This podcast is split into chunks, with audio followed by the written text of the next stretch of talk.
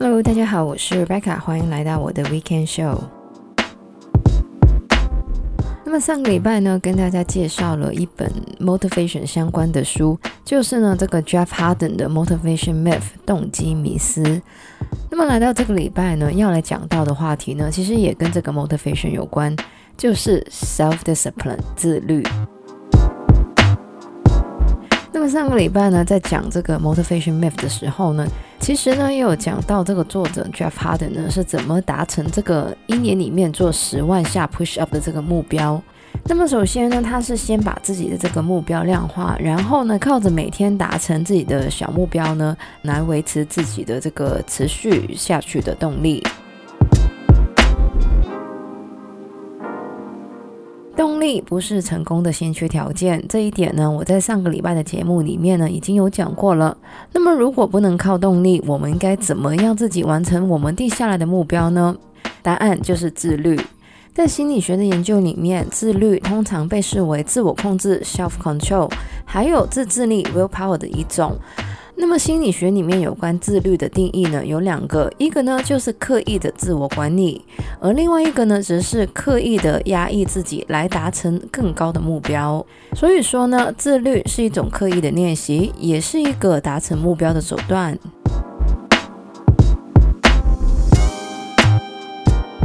我想呢，大家都有听过一本书呢，叫做《先别急着吃棉花糖》。其实呢，这本书写的呢，就是一个非常有名的这个 Stanford 的研究。那么在这个研究里面呢，研究员会给一群小孩子每人一块的这个棉花糖，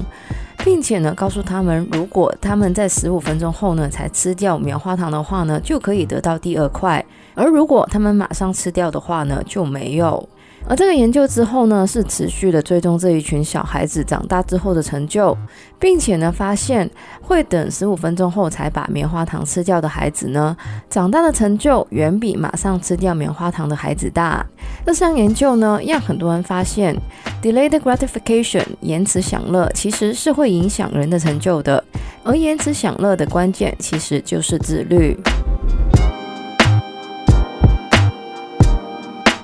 虽然说讲到要刻意压抑自己，听起来呢感觉是很困难的，但是呢要练习这个自律呢，其实是有一些简单的方法的。那么首先呢，想要更自律的第一步呢，就是要了解自己的弱点，而认清自己的弱点呢，可以让我们更聚焦在改变或是避免这些弱点让我们失败。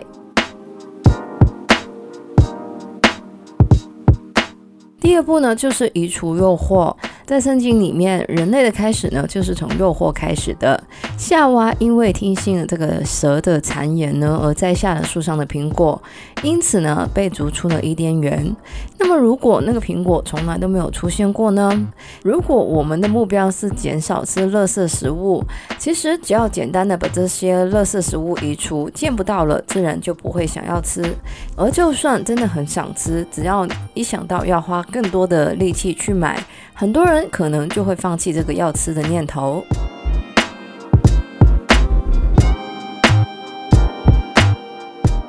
要培养出自律的第三点呢，就是要制定一个清晰的目标，还有执行的计划。就像我上个礼拜所讲到的，有关于这个 Jeff Harden 的这个十万下的 push up 的目标，有一个清晰的目标呢很好，但是呢，一定要有一个同样清晰的实行计划，才能让目标达成。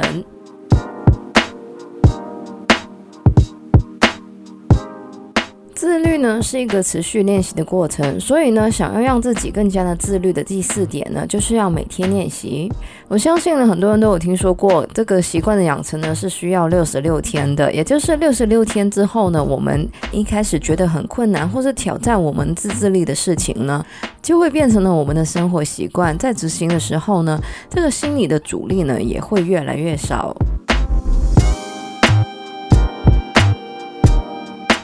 那么第五点要来讲到的呢，就是要改变我们对于自制力 willpower 的认知。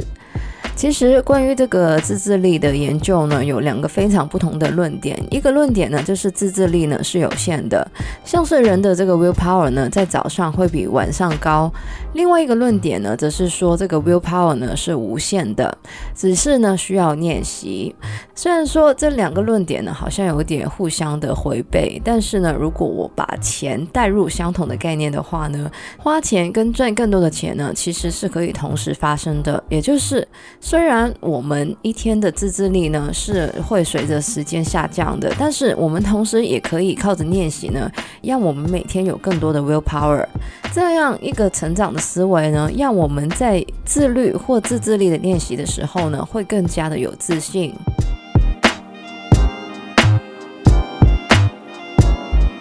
那么来到最后一点呢，就是想好一个后备方案。其实呢，在今年年初的微目标计划里面呢，也有提到关于这个 implementation intention。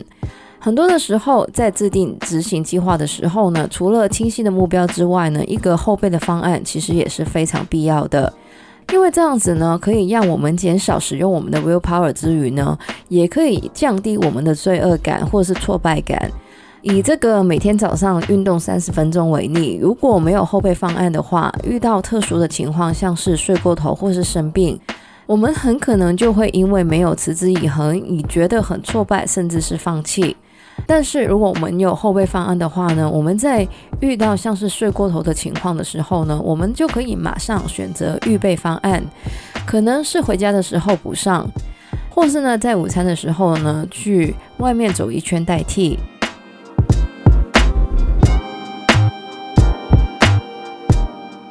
那么柏拉图呢，曾经有说过，战胜自己呢，就是最好的胜利。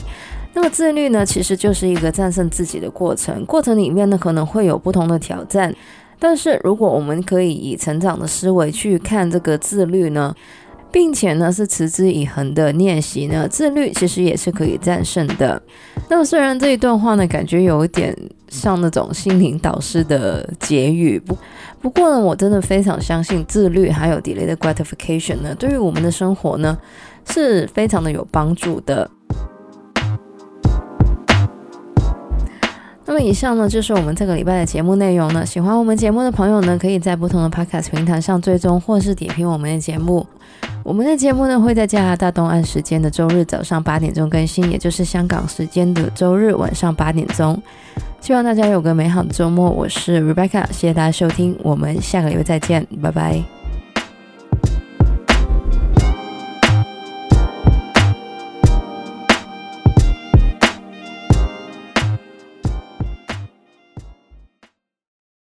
首先呢，他是先把自己的这个目标，